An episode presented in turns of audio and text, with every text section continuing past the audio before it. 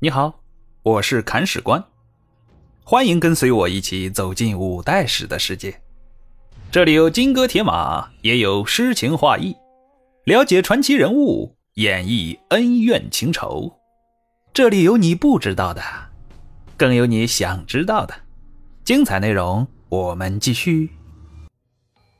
第七十章：猛人是书从。上回说到啊。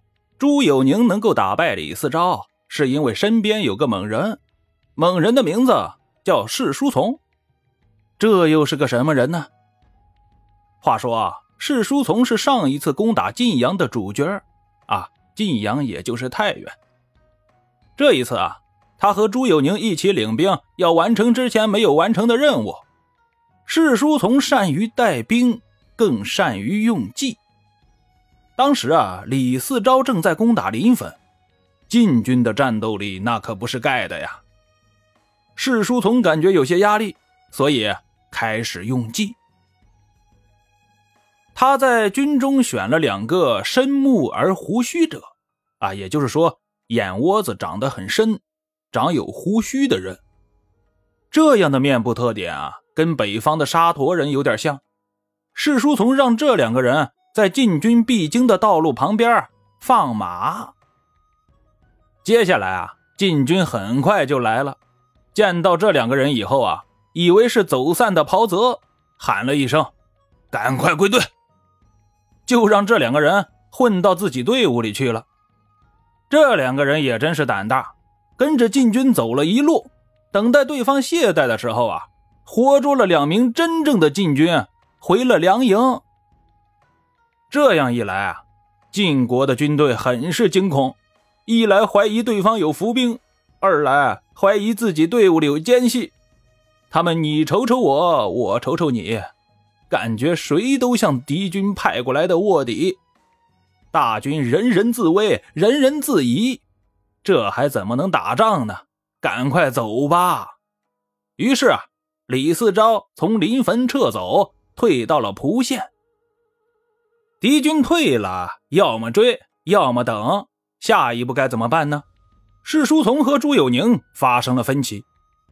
朱有宁认为啊，晋军战斗力太强了，还是等一等，摸清了对方的虚实之后啊，再进兵，这是中规中矩的打法，不能算错。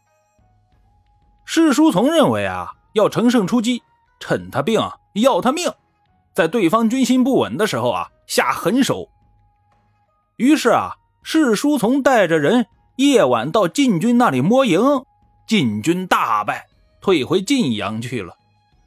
朱温听闻这个消息后啊，大喜，说了一句话：“破晋阳者，非士老不可呀。”接下来啊，释书从和朱有宁乘胜进军，连下对方汾州、磁州、西州三州之地，兵围晋阳。这一下，朱温高兴的要跳起来了，心想：“李克用啊，李克用，现在你的晋阳被我包围了，还不投降吗？你！”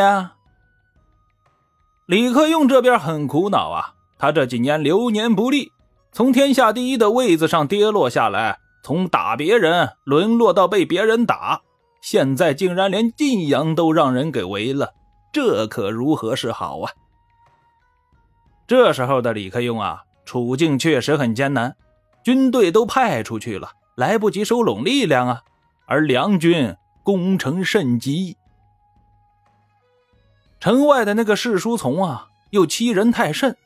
他学起了三国时期啊诸葛孔明的派头，临阵指挥也不穿铠甲，而是包衣博带的装束，以示悠闲。李克用的鼻子都快给气歪了。召集众将商量对策。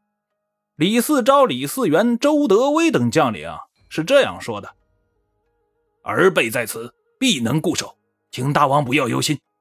否则人心思变，危矣。”意思是说啊，有我们这些儿子们在呢，大王您别慌。如果连您都慌了，那手下人就都慌了呀。李克用听了这话呀，也不吭声，沉吟不语。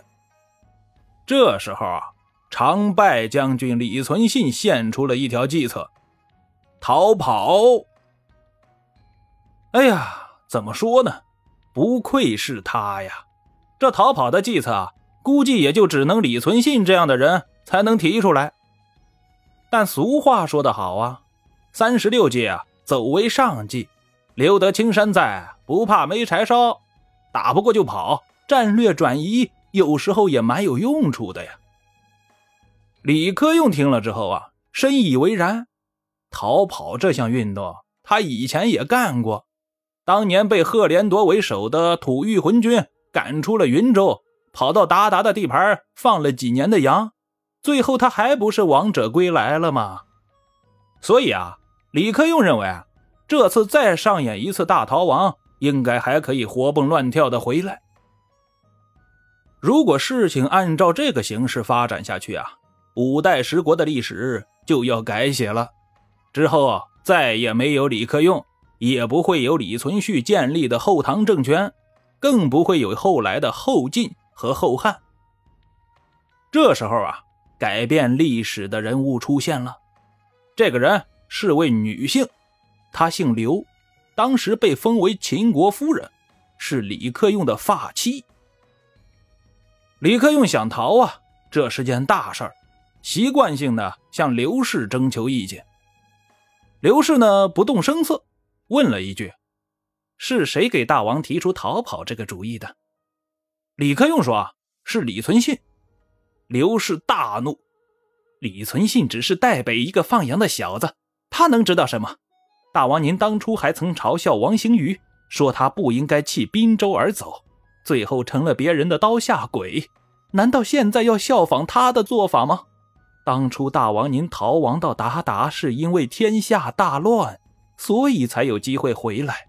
现在我们屡战屡败，军兵逃亡，所剩无几。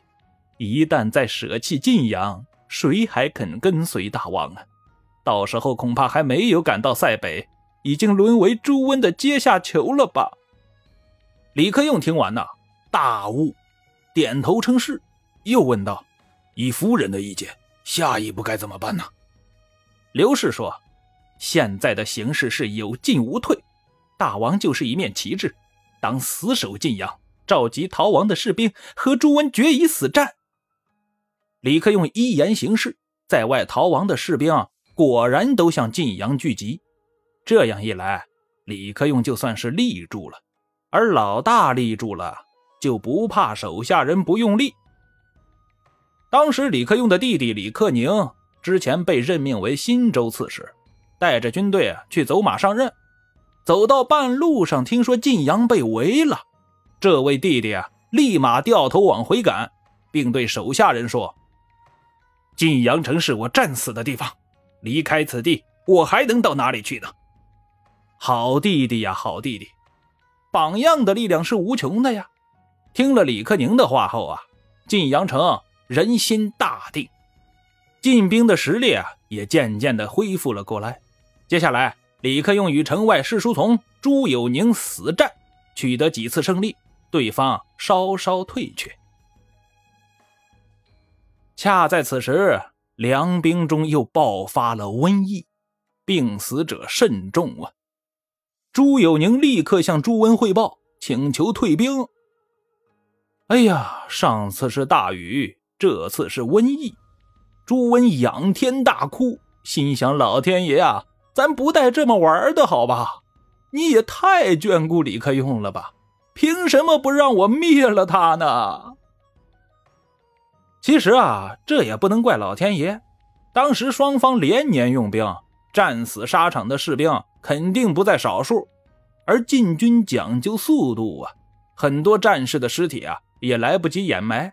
再加上前期刚刚下过大雨，爆发瘟疫，实属正常。怪只能怪朱温只顾着打仗，环境卫生没有照顾好，吃了自然规律的亏呀。既然爆发了疫情，那就要减少人员聚集呀，不能再玩扎堆攻城的游戏了。梁军啊，于是陆续退回。但正所谓进军容易退军难呐，因为撤退的过程中人心不稳，很可能变成溃退。这时候啊。考验将领能力的时候到来了。史书从为了快速班师啊，下达了一道命令：但凡染上瘟疫的人，就地烧死，不用回去了。此令一出，病者惶惶，叫苦叫累的声音没有了，病得奄奄一息、东倒西歪的人也没有了，大家都很健康，都声称自己没病。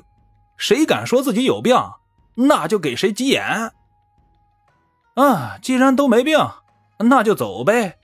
士书从将帅旗竖立在高山之上，营垒遍插旌旗，并留下精兵汉卒殿后。大军徐徐后退。晋阳城里的人现在都被打怕了呀！见到对方山岗上的帅旗，以为有伏兵，不敢追击。梁兵于是可以全师而退。梁军退了，晋军就不会闲着。按照上一次的套路，大军由周德威率领，轻车熟路的又把汾州、磁州、西州这三州之地取了回来。然后整军备战，打算发起反攻。反攻不反攻的，朱温已经不太在意了。他现在兵强马壮，完全可以开展夺线作战呢。李克用既然想打，那就陪着对方打打呗。在防备李克用的同时啊，朱温还想做点别的，所以啊，他把目光瞄向了凤翔的李茂贞。接下来啊，对李茂贞而言。一场大大的劫难就要结结实实砸下来了，两大军阀开始过手交锋，最后到底鹿死谁手呢？精彩内容，且听下回分解。本章播讲完毕，感谢您的订阅收听。如果您有好的意见和建议，欢迎在评论区留言。如果您感觉这个专辑还不错，欢迎您转发微信、微博、朋友圈。看史官再拜顿首，感激不尽。